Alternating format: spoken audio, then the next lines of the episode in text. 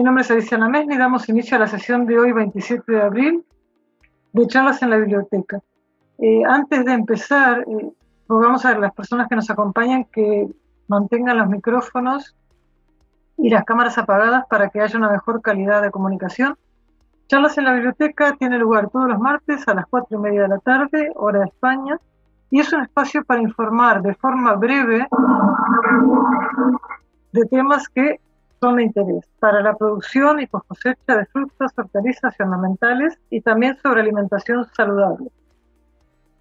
Al ser temas que se tratan de forma breve, la parte importante, eh, para quien quiera saber más, está en las sesiones de, que están disponibles en las charlas en la, en la biblioteca del portal bibliotecahorticultura.com.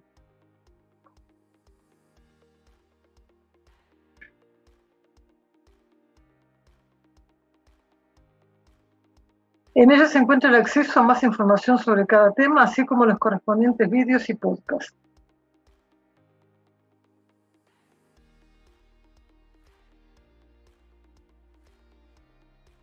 En la, los invitados en el día de hoy son Marcos Egea Cortines, de la Universidad Politécnica de Cartagena, que no lo vemos, pero... Buenas tardes. Muy bien. Eh, Yolanda Saiz, de la empresa Biopep, Antonio Granel, de la Universidad Politécnica de Valencia, Hola. Laia Torregrosa, de la FRED, Hola, buenas tardes. Jesús Deusa, de Agrari y de la UPV, Buenas tardes a todos. Eh, y los temas que vamos a tratar hoy son la revolución tecnológica de la edición genómica, que hablaremos de aplicaciones y reflexiones, los cosecha en brócoli y la APP Agrari. Eh, si des- a las personas que estén conectadas en directo, si desean hacer preguntas, se puede utilizar el chat. Según el tiempo que tengamos, daremos o no la posibilidad de, de leerlas y contestarlas en vivo, pero por el chat se pueden contestar. Y Damos inicio a la charla sobre los aspectos implicados en la revolución tecnológica que significa la edición genómica. Como os decía, interviene Marcos Egea Gutiérrez Cortines, estudió biología en la Universidad de Murcia y es doctor por la Ben Gurion University. Es catedrático de genética y actualmente es director del Instituto de Biotecnología Vegetal de la Universidad Politécnica de Cartagena. Yolanda Hernando Saiz es doctora en ingeniería agrónoma por la Universidad Politécnica de Madrid es especialista en microbiología, biología molecular y genética y actualmente es directora gerente de la empresa Aviopep SL, que hace cosas muy interesantes. Buenas tardes. Eh, es una empresa de base biotecnológica dedicada a proporcionar soluciones para el desarrollo de una agricultura más innovadora y entre ellas la sanidad vegetal. Y Antonio Granel Richard es especialista en genómica. Desde 2006 su principal interés ha sido la calidad de la fruta utilizando el tomate como sistema modelo, pero también ha trabajado en cítricos y melocotón en tema calidad. Desempeña sus funciones en, la, en, el Instituto de Biología Molecular y Celular de Plantas en la Universidad Politécnica de Valencia. Y Marcos, adelante, eh, estáis en posición.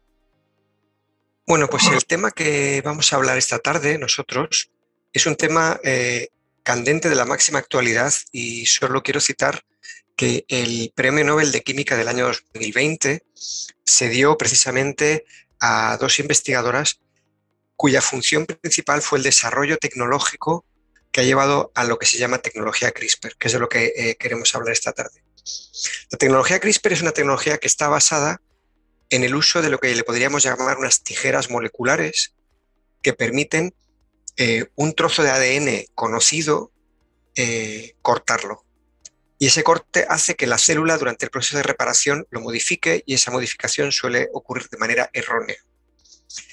Esto nos lleva a una situación en la cual nosotros tenemos una tecnología que nos permite por primera vez acercarnos a los genomas y ser extremadamente precisos a la hora de modificarlos. Y segundo, esa modificación se diferencia de lo que hemos hecho hasta ahora porque no deja huella genética dentro, no deja huella molecular.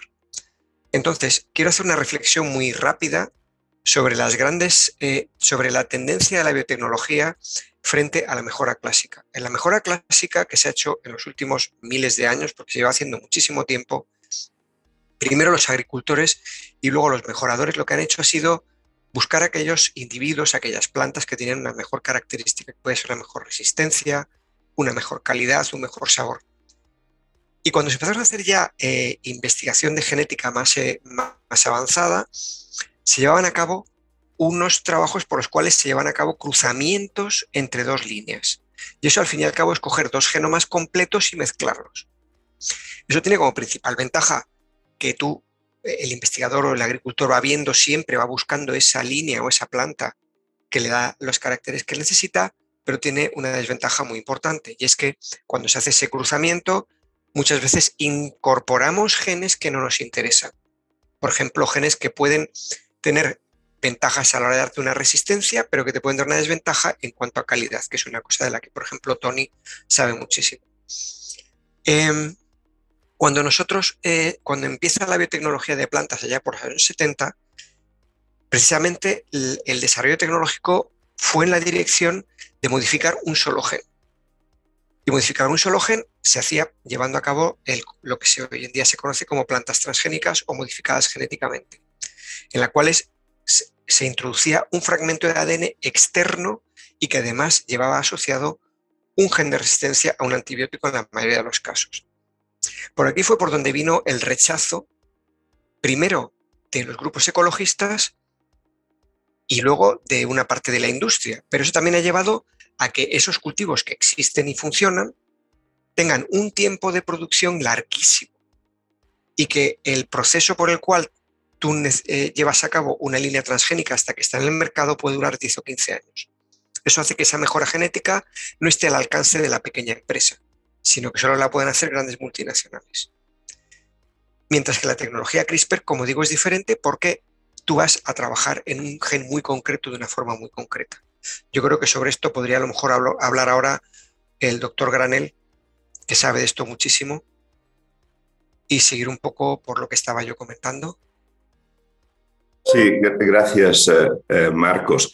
Yo creo que la diferencia fundamental entre las tecnologías eh, de modificación genética que se clasifican como organismos modificados genéticamente y en el caso concreto de las plantas ha habido grandes avances a nivel científico y hay cultivos ahora, como ejemplo el maíz y la soja, que, para, que llevan algunas modificaciones que las hace muy deseables y son digamos, utilizados ampliamente para alimentar animales. ¿no? Sin embargo, el impacto de las plantas transgénicas en la alimentación humana es reducido porque ha habido, digamos, una respuesta social en contra.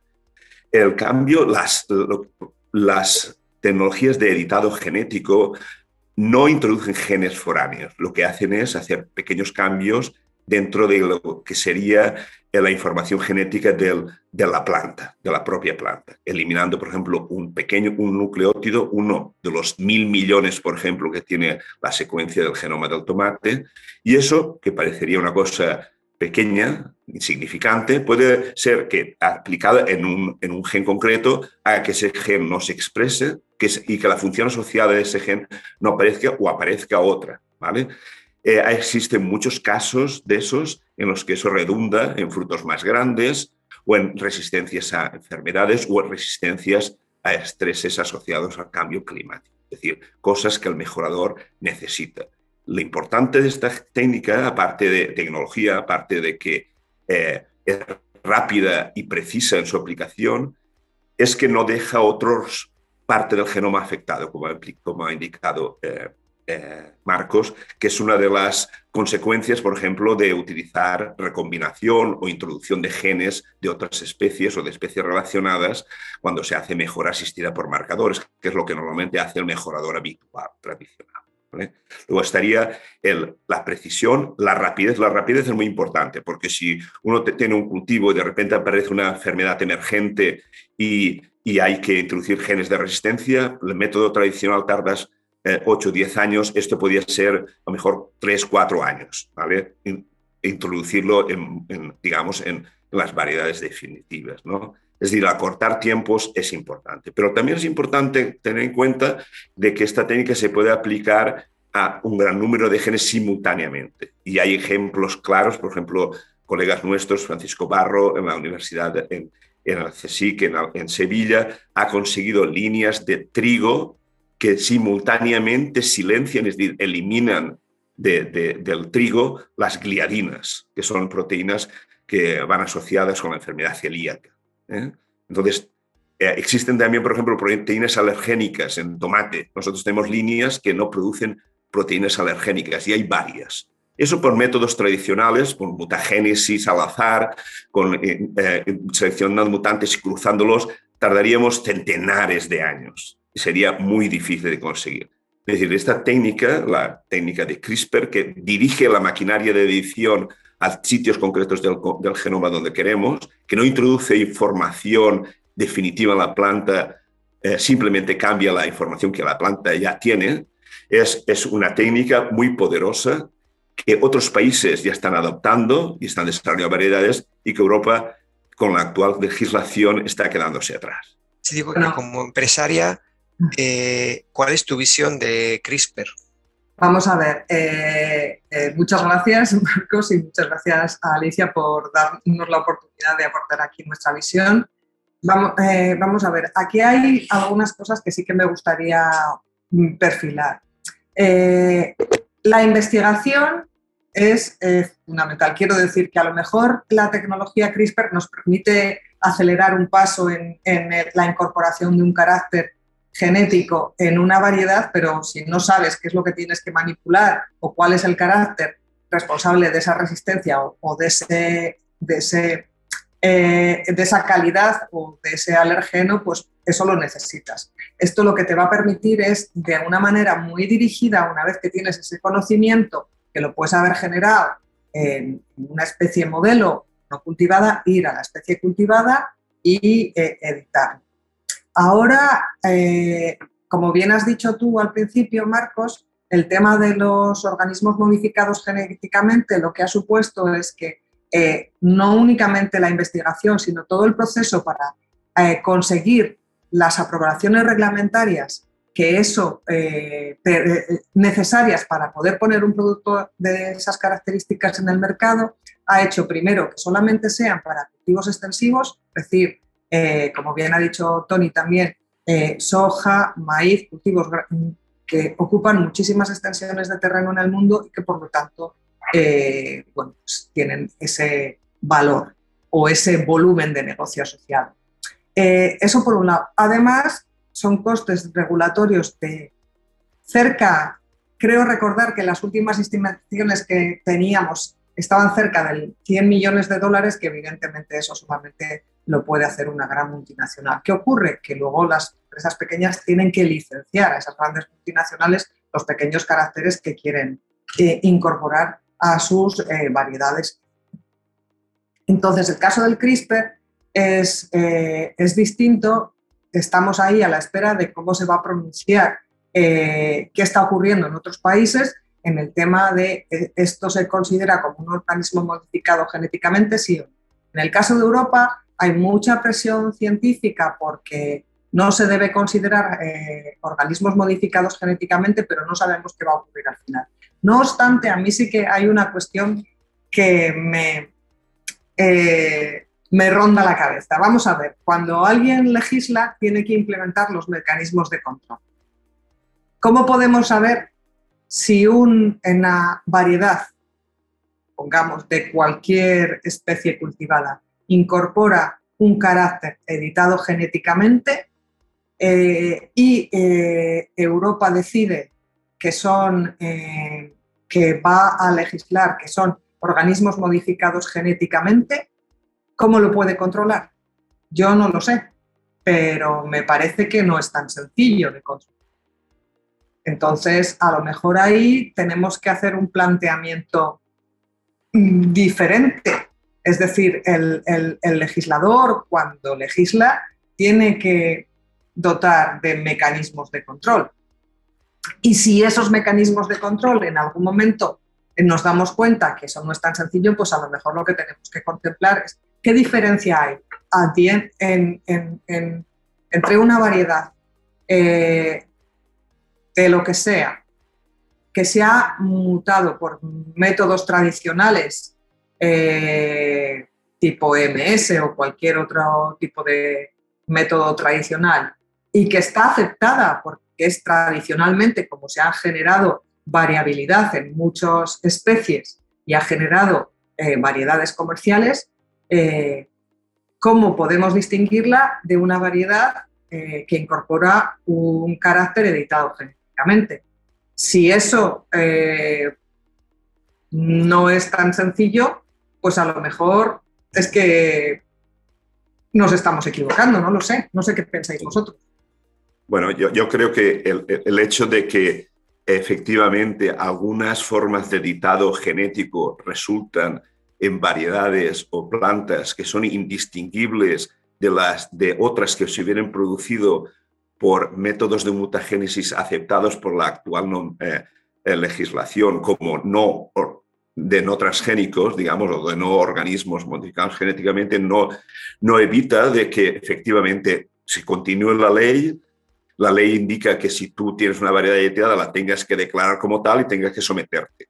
¿Cómo detectará o no la administración o la, justicia el que tú estás eh, eh, introduciendo al mercado una variedad editada sin haberla declarado? Eso es otro problema porque es indistinguible. Pues evidentemente podría reclamar que cualquier variedad eh, tener acceso a la forma en la que se ha generado haciendo inspecciones en las, en las empresas que generan nuevas variedades o otras formas de inspección. Es decir, que si la normativa se continúa aplicando, es ya responsabilidad de qué, qué, cuáles serán los mecanismos para eh, poder actuar contra un posible fraude de, ley. ¿no? Pero, pero eh, digamos que lo importante, yo creo que es los científicos debemos de plantear que se actúe, que, que como que esta ley que rige en Europa es de hace muchos años, casi 20 años o más, entonces, y que en aquellos tiempos no se pensaba para nada que seríamos capaces de editar el genoma en, in situ, y que lo que más se preveía en aquellos momentos era introduciendo genes desde fuera, que eran fácilmente detectables porque no eran normales en el organismo, y esas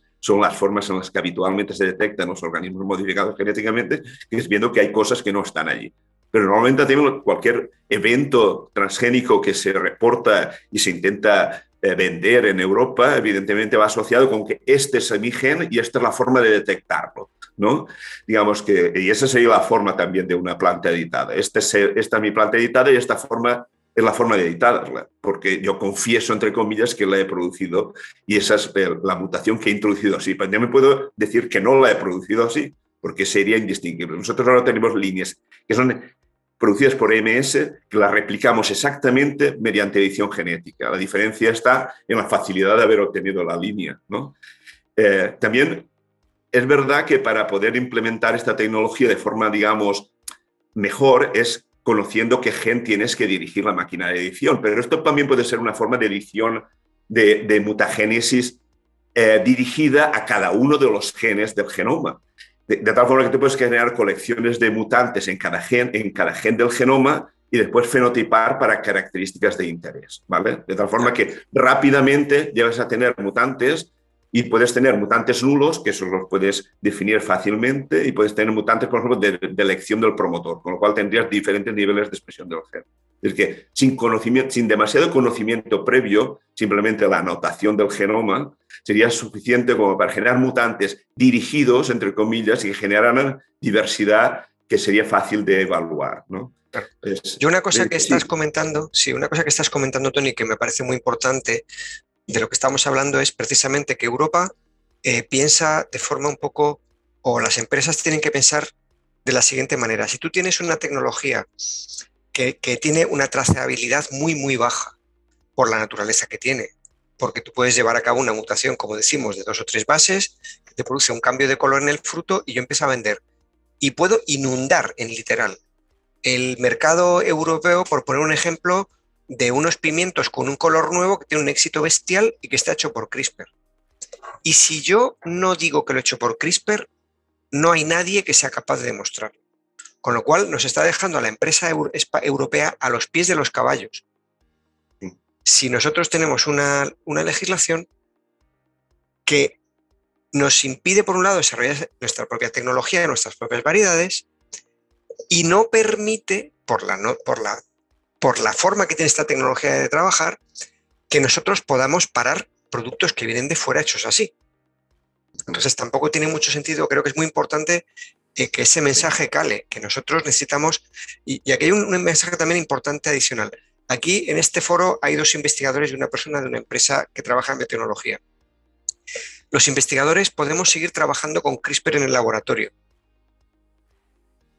La nueva ley a nosotros nos va a afectar poco, porque nosotros tenemos ya una ley que rige el, desarrollo de transgénicas, etcétera, que está ahí, pero está, es si la ley nueva sale y es restrictiva, el principal eh, cuerpo al que le va a afectar de forma negativa va a ser el mundo empresarial, no la ciencia. Esto es muy importante que quede claro.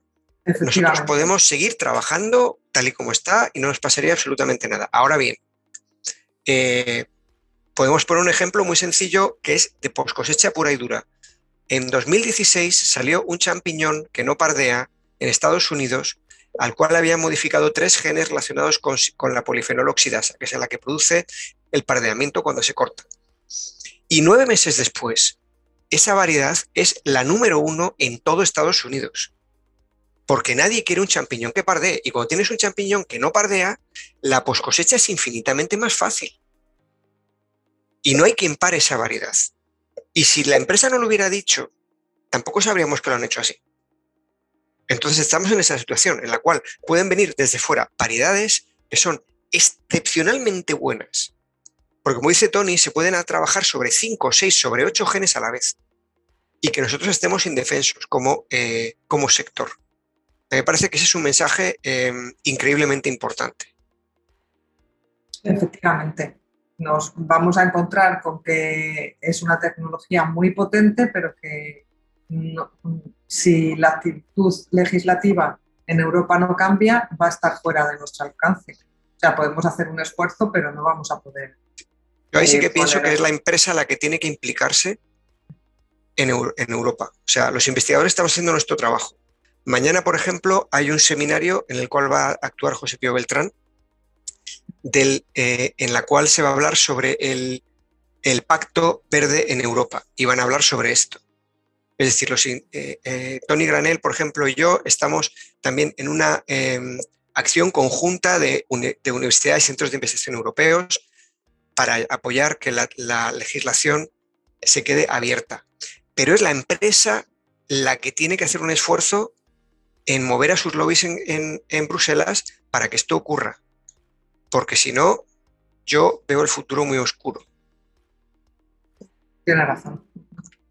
Eh, así, escuchando lo que comentáis, eh, trae similitudes con, con situaciones que han ocurrido, por ejemplo, con Uber. Es decir, bueno, la, el tipo de economía que se está viviendo pues requiere apertura a otras situaciones, ¿no? Y evidentemente eh, la desventaja que sería para Europa que las empresas no pudieran utilizar esta tecnología es importante. Eh, no sé si queréis comentar algo más y si no, os agradezco.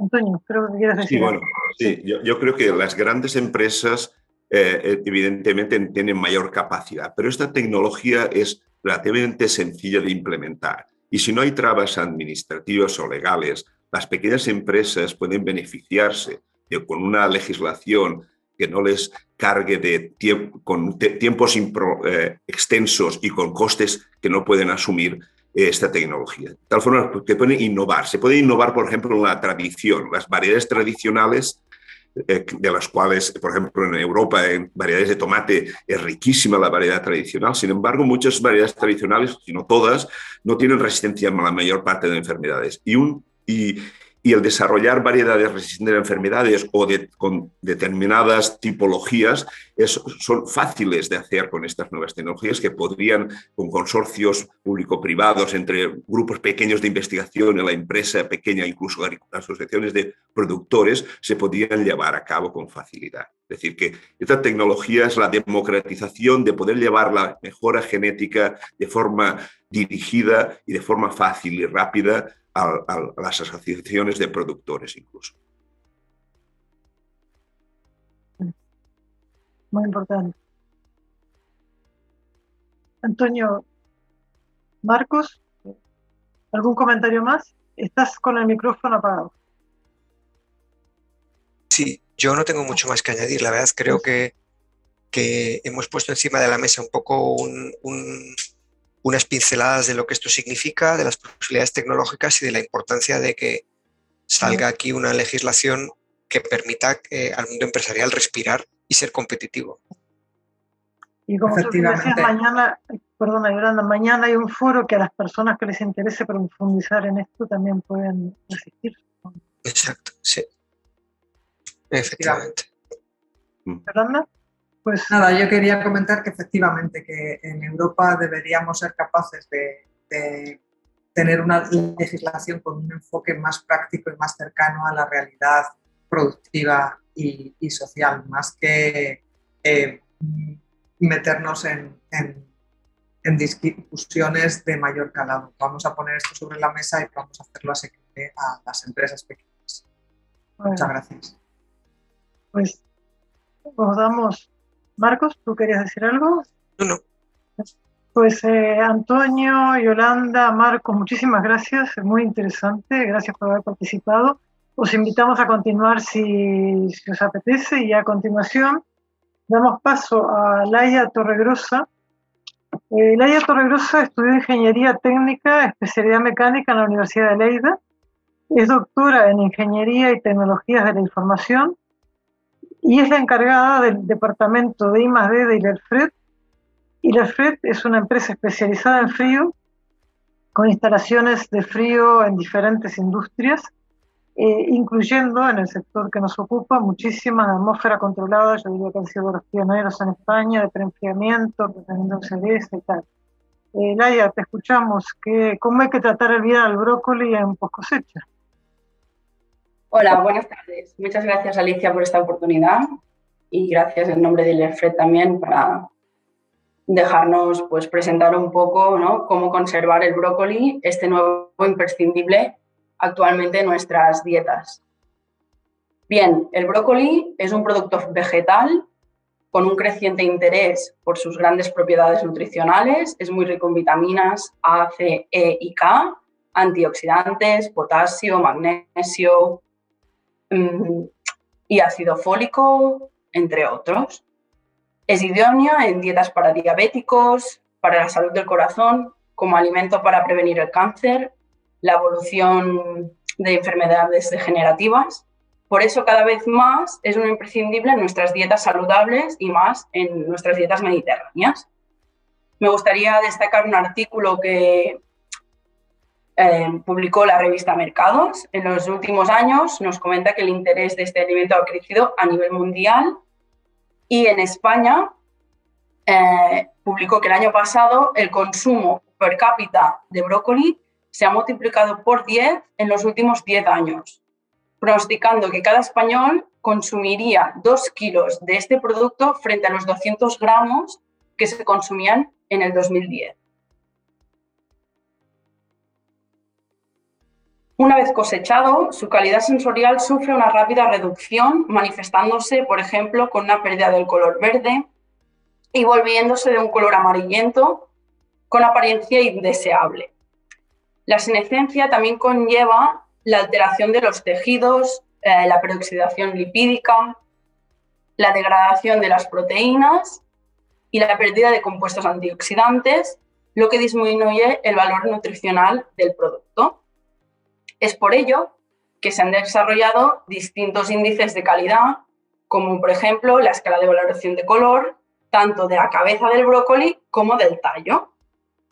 El brócoli eh, debe ser de un color verde brillante oscuro, compacto, es decir, firme cuando lo apretamos con la mano, con abstencia de brotes amarillos o, caídos, ¿no? secos, que se caigan. Y con el, tallo de color verde y de la longitud requerida. Es un producto que tiene una baja producción de etileno, inferior a 0,1 eh, microlitros kilo hora a 20 grados. Pero, por otro lado, es, es extremadamente sensible a la exposición del etileno exógeno.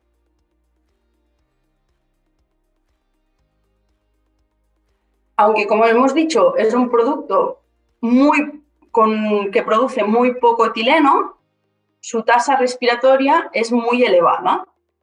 El brócoli es un producto muy perecedero y llega a respirar entre 140 y 160 mililitros de dióxido de carbono kilo hora a 20 grados. Es importante tener en cuenta que durante su vida post cosecha, el brócoli puede generar hasta 35.000 BTU, de calor por tonelada y por día 5 grados.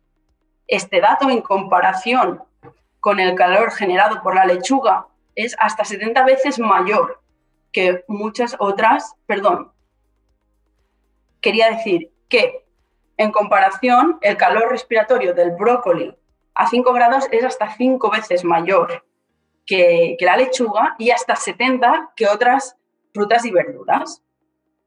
Es por ello que es, es esencial enfriar rápidamente para eliminar el calor de campo y evitar el rápido deterioro de este producto.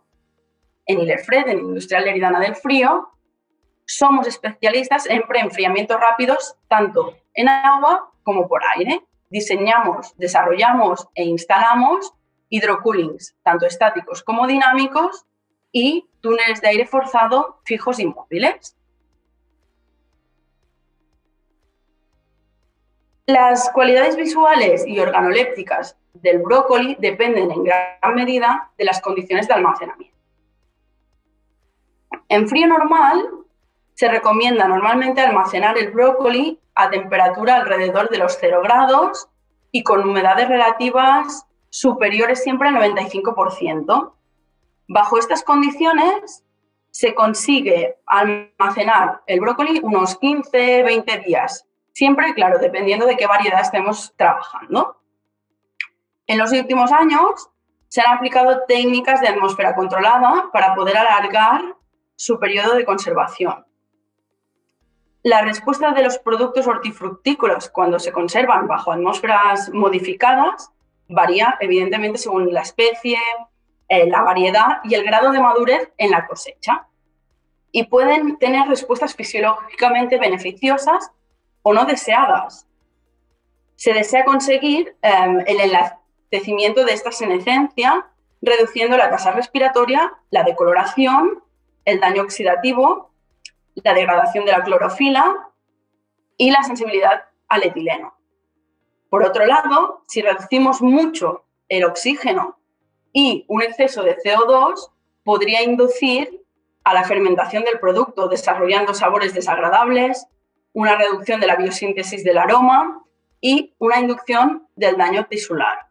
Esto es por esto que es muy importante analizar cada variedad, las características de almacenamiento de cada variedad y de cada cultivo y en función pues, de la zona geográfica que se esté eh, conservando. Hay varias publicaciones por eso que muestran que la aplicación de atmósferas controladas en brócoli permite alargar su conservación manteniendo la calidad.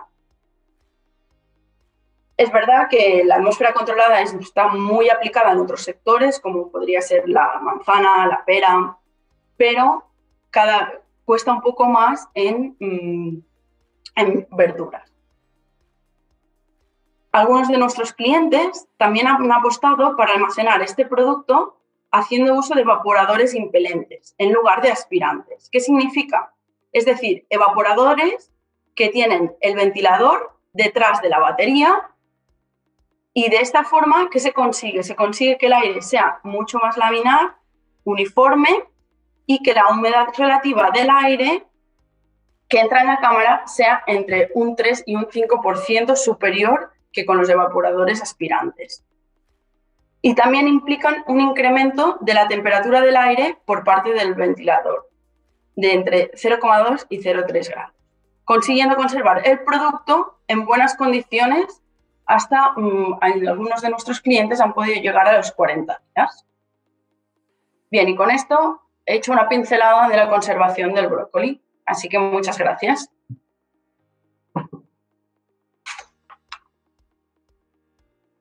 Laia, muchísimas gracias por la, por la concisión y creo que ha quedado claro eh, los puntos más importantes de la conservación de brócoli y también deciros que en las notas de las charlas hay un artículo fantástico de Laia sobre, sobre este tema para quienes quieran saber más. a continuación le voy a dar paso a mi compañera Paula Navarro, que me gustará que ella presente a Jesús Deusa, con quien además creo que son compañeros, y Paula después ya empezará la sesión de, este, de noticias en breve.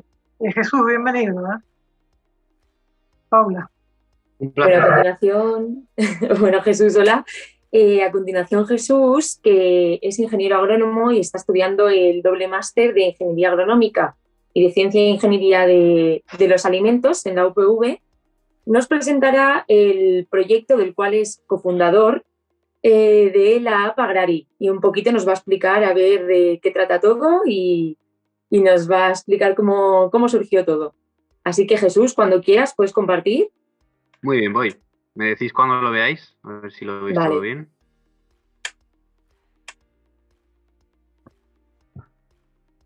Sí, perfecto, la pantalla es ya perfecto. Así que cuando tú quieras, dale paso y te, dejamos a ti hablar, ¿vale? Bueno, muchas gracias por la oportunidad, lo primero de todo, tanto a Paula como a Alicia. Y nada, bueno, os voy a contar un poco. Bueno, buenas tardes a todos y todas. Esto es Agrari y, somos la móvil que pretende revolucionar la cadena de valor del sector agroalimentario. Así que, bueno, el problema, ¿no? Pues bueno, ¿cuál es el problema? Básicamente nos encontramos que hay, eh, bueno, básicamente nos encontramos que el problema es el bajo índice de precios de compra productores y además los elevados márgenes de la distribución. Este sistema al final eh, lo que está produciendo es que casi el 83% del valor de los productos agrícolas va a parar a intermediarios y tan solo el 17% del total es percibido por, la persona productora. Por eso, con Agrari lo que al final lo que buscamos es revertir esta situación de desequilibrio en la cadena de valor y promover un consumo diferente, ¿no? Un consumo sostenible de productos locales, además de asegurar que remuneramos justamente a las personas que los producen. Por lo tanto, ¿cuál es nuestra propuesta de valor? Pues bueno, al final nosotros queremos que Agrari sea la app móvil que aglutine toda la compra y venta de alimentos de proximidad, generando una comunidad y un ecosistema con alma de red social.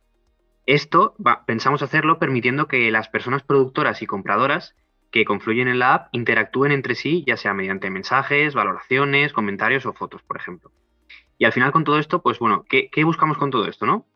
Lo que queremos es tejer una red sostenible de interacciones humanas en la que se aseguren unos pagos dignos a cada eslabón de la cadena y además se promueva un consumo de proximidad. Además, obviamente, de eh, que buscamos también ofrecer a la persona agricultora un mayor alcance, cierta facilidad de gestión y, empoderamiento desde la aplicación. Así que nada, este sería el aspecto que tendría la app eh, cuando, cuando hagamos el lanzamiento oficial.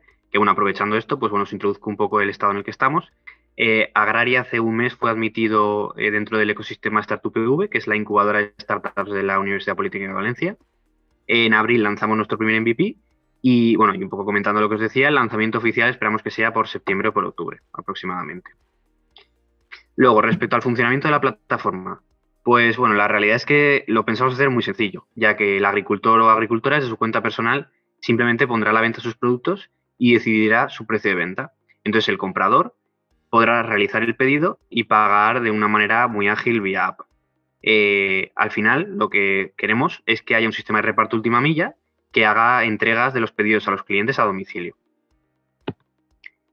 Y un poco contando todo el tema de viabilidad comercial, financiera o técnica, pues bueno, eh, respecto a la viabilidad comercial. La viabilidad comercial al final se basa en justificar que hay un mercado ¿no? para nuestro producto o nuestro servicio. Entonces, a partir de datos de la OCU, vemos que el 60% de la población española está dispuesta a consumir producto de temporada. Eh, este dato al final lo que genera es un mercado nacional próximo a los 28 millones de personas y dentro de la comunidad valenciana, que es donde empezaríamos, eh, próximo a los 3 millones de personas. La viabilidad financiera eh, bueno, al final nuestro modelo de negocio se basa en que nuestros principales ingresos provengan de justo de esa redistribución de márgenes de intermediario. Además, añadiremos una pequeña comisión por compra eh, por el servicio que, damos y, y, además pretendemos dar un servicio de gestión de perfiles para agricultores que faciliten el uso de este nuevo canal que les aparece con Agrari. por último, pues bueno, la viabilidad técnica es, relativamente sencilla, es vía app, evidentemente, y, claro, es tan sencilla porque en el equipo contamos con un ingeniero informático que, que bueno, ahora os contaré. En lo que respecta a la diferenciación, pues bueno, por no extenderme mucho, no entraré mucho en detalle, pero sí que es cierto que evidentemente hay proyectos similares. Pero también es cierto que en todos ellos vemos un mismo comportamiento, ¿no? Y es que cuanto más digitalizados están, pues menos interacción ofrecen entre los actores de, las plataformas. Nosotros, al final, lo que pretendemos es que tanto la interacción como la digitalización sean pilares fundamentales en la gestión de nuestra plataforma. Y además, eh, que sea un valor añadido respecto al resto de alternativas que ya existen. Y, pues bueno, volviendo a lo del equipo, respecto al equipo de Agrari, pues bueno, contamos con Chaume, que es técnico de alimentos, también compañero de Paula, que tiene experiencia en, proyectos de innovación alimentaria, agroecología y la verdad es que es un chico muy que bueno, ha tenido muchas inquietudes. Eh, Arturo, que es el ingeniero informático, que es el desarrollador de la app, y ya cuenta con experiencia en este, en este ámbito. Yo, que soy Jesús, que como ha dicho Paula, soy ingeniero agrónomo y tengo experiencia en emprendimiento y además, pues bueno, me he formado en un, en un ámbito que obviamente eh, pega mucho con Agrari. Y por último, Aitana, que es ingeniera de diseño industrial que, además se está formando en, User Experience y en, en, todo el tema de desarrollo de app eh, frontend, o sea, de experiencia de usuario. Y nada, pues bueno, hasta aquí Agrari, tu compra social, sostenible y saludable. Muchas gracias a todos por vuestro tiempo y espero que os haya gustado. Muchas gracias, Jesús. Eh, yo tenía una duda eh, de Agrari. Actualmente estáis haciendo las pruebas en el mercado, ¿no? De, de la OPV y qué tal, cómo lo lleváis, o sea, cómo ha ido eso. Claro, pues os, os contamos un poco. Eh, para el que no sepa quién es el Mercat, que puede ser que haya gente que no sepa. Al final nosotros estudiamos en la Universidad Política de Valencia y en toda la universidad hay un mercado agroecológico todos los jueves y estamos, digamos que hemos firmado, por así decirlo, una especie de convenio para que los primeros, eh, sí, los primeros productores de nuestra plataforma sean ellos.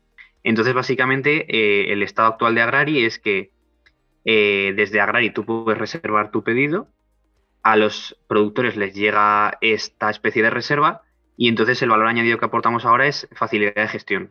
Ellos, con varios días de antelación, ya saben cuántos pedidos van a llegar por Agrari. Y entonces, sobre todo para tema de, porque ellos llevan el género. Entonces, hay días que pueden llevar de más o pueden llevar de menos. Al tener una cantidad de pedidos ya reservados, pues pueden ajustar mejor el producto que llevan, bueno, la cantidad de producto que llevan. En un segundo MVP lo que pretendemos es que haya una plataforma de pago seguir trabajando con ellos y claro, esa plataforma de pago lo que te evita es los, los pagos, eh, los pagos en, en, monedas o en, o en euros eh, allí. Que claro, ellos no tienen datáfono y hay gente que pues o no tienen cambio o no tienen suelto o ese tipo de problemas. Entonces ese sería el segundo valor añadido del segundo MVP. El, valor añadido del segundo MVP. Y en un tercer MVP ya serían los, todo, todo, el tema logístico y, las, y los envíos a domicilio, que es donde nosotros más o menos tendríamos la, aplicación completa, ¿no? Que es lo que queremos hacer.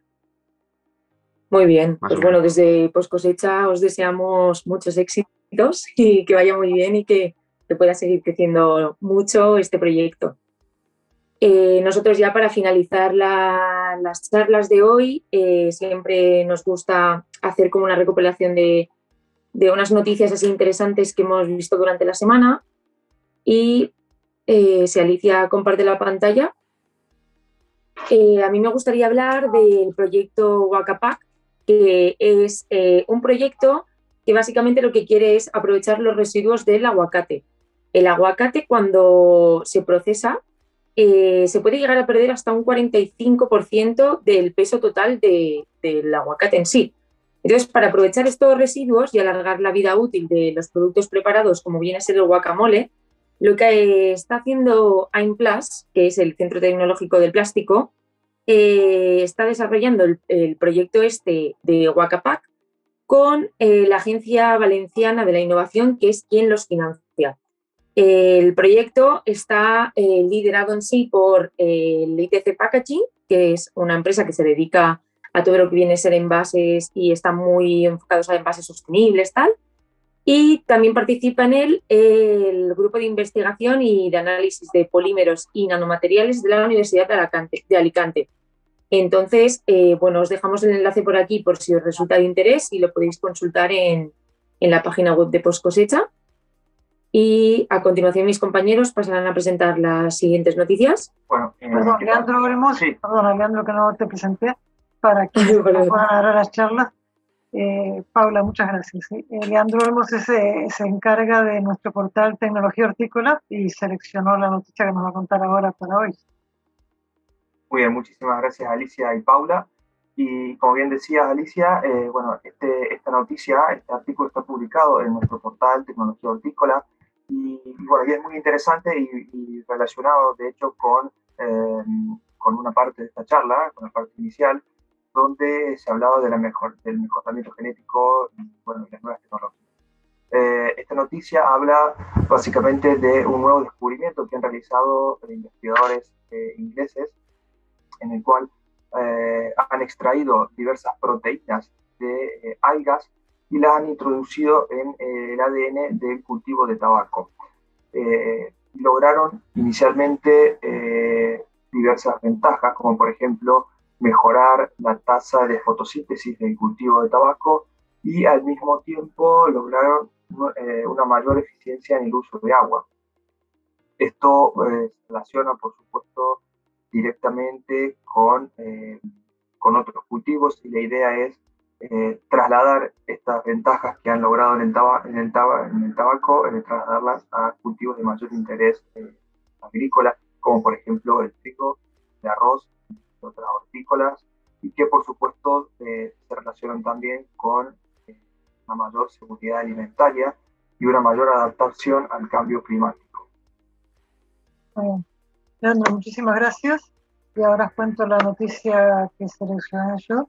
Y esta es una noticia que nos la hemos subido hoy a Poscosecha, nos la envía Agrofresh Tecnidex y Agrofresh es una empresa que, que trabaja con uno MSP, que son productos que eh, actúan contrarrestando la acción del etileno. Y la novedad de la noticia, esto se utiliza habitualmente en pera, en manzana, y la novedad de la noticia es que se lo, hay una formulación que se puede utilizar para melones. En melones hay dos tipos de melones, unos melones que son de larga conservación, que eh, son poco sensibles al etileno, y hay otros melones que son de corta conservación, como es el caso del cantaloupe, eh, eh, que son muy sensibles a la etilena y eso acorta su vida cosecha. Entonces, la aplicación del SAT Smart Fresh que es como se llama este producto, pues les permite llegar a conservaciones mucho más prolongadas con todas las ventajas comerciales que se tiene. Con esto vamos, con estas tres últimas noticias, damos por acabada la, la, charla de hoy. Queremos agradecer a todas las personas que han, a todos los panelistas que han estado con nosotros, que han sido Marcos Egea Cortines de la Universidad Politécnica de Cartagena, Yolanda Saiz de Aviopep y Antonio Granel de la UPV, quienes nos han hablado de todas las ventajas que tendría aprovechar la edición genómica tal como se puede hacer hoy en día. Laia Torregrosa, que nos ha explicado cómo se puede llegar a conservar brócoli durante 40 días y Jesús de Usa, que nos ha hablado de la app que permite conectar eh, a comprador con eh, usuario de una manera fácil, eh, digamos, haciendo camino para la agricultura local, para el consumo local. han estado nuestros compañeros Paula Navarro y Leandro. Os queríamos mostrar, como hemos comentado al principio, para quienes no estuvieran desde el principio, las charlas en la biblioteca pretenden ser un espacio cortito en el cual quien quiera saber más tenga la oportunidad de hacerlo. A partir del viernes estará colgada las notas de esta charla en donde se está viendo en la pantalla, que es para quienes no estén viendo la pantalla, en nuestra dirección biblioteca.horticultura.com y en las, en las pestañas de arriba hay una parte que dice las charlas y ahí se encuentran eh, colgadas todas las charlas eh, que han habido la pestaña de las charlas está al lado de la pestaña de agenda, que es otra pestaña interesante para quien quiera estar al tanto de las actividades que se realizan, como por ejemplo la edición genómica, el análisis de la edición genómica que se comentó hoy, que mañana hay un, evento que va a durar, este, en el cual se va a analizar en detalle. Y muchas gracias a todos, que seamos felices esta semana y a los que quieran compartirlo en directo, os invitamos el próximo martes igual que todos los martes a las cuatro y media aquí, y quien no pueda estar en directo no tendrá la oportunidad de hacer las preguntas a través del chat, pero eh, puede escuchar el podcast o ver el vídeo cuando quiera. Muchas gracias.